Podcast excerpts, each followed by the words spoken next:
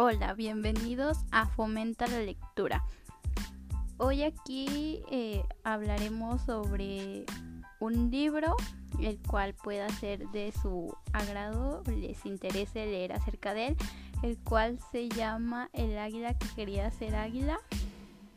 Y una parte de este libro dice así. Capítulo 1. El sueño de dos águilas, Perseo y Casiopea.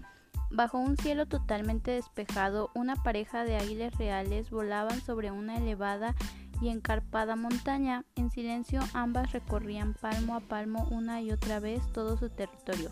Aprovechaban una corriente de aire caliente para subir lentamente en espiral hacia donde ninguna otra ave jamás habría sido capaz de llegar. Ambas extendían de par en par las palmas de sus alas y con el mínimo esfuerzo las movían para ascender hasta los lugares más altos de la montaña, desde donde podían observar la cuenca del inmenso río que cruzaba de un lado a otro el verde valle. Desde abajo se podía ver la majestuosidad con la que ambas se deslizaban en el aire y transmitían una sensación de total libertad a cualquiera que las mirara.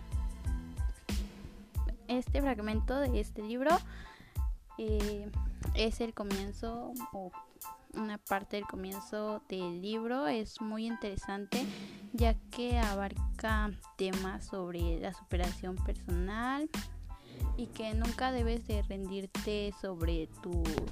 Ah, debes de rendirte a tus sueños y luchar por ellos ya que trata acerca de una águila que pierde a sus papás y la crían en una granja ya que la encuentra un granjero y pues ahí la crían con las gallinas y los pollos. Entonces ella crece con la idea de que es una un pollo y pues su sueño de ella es ser un águila y volar.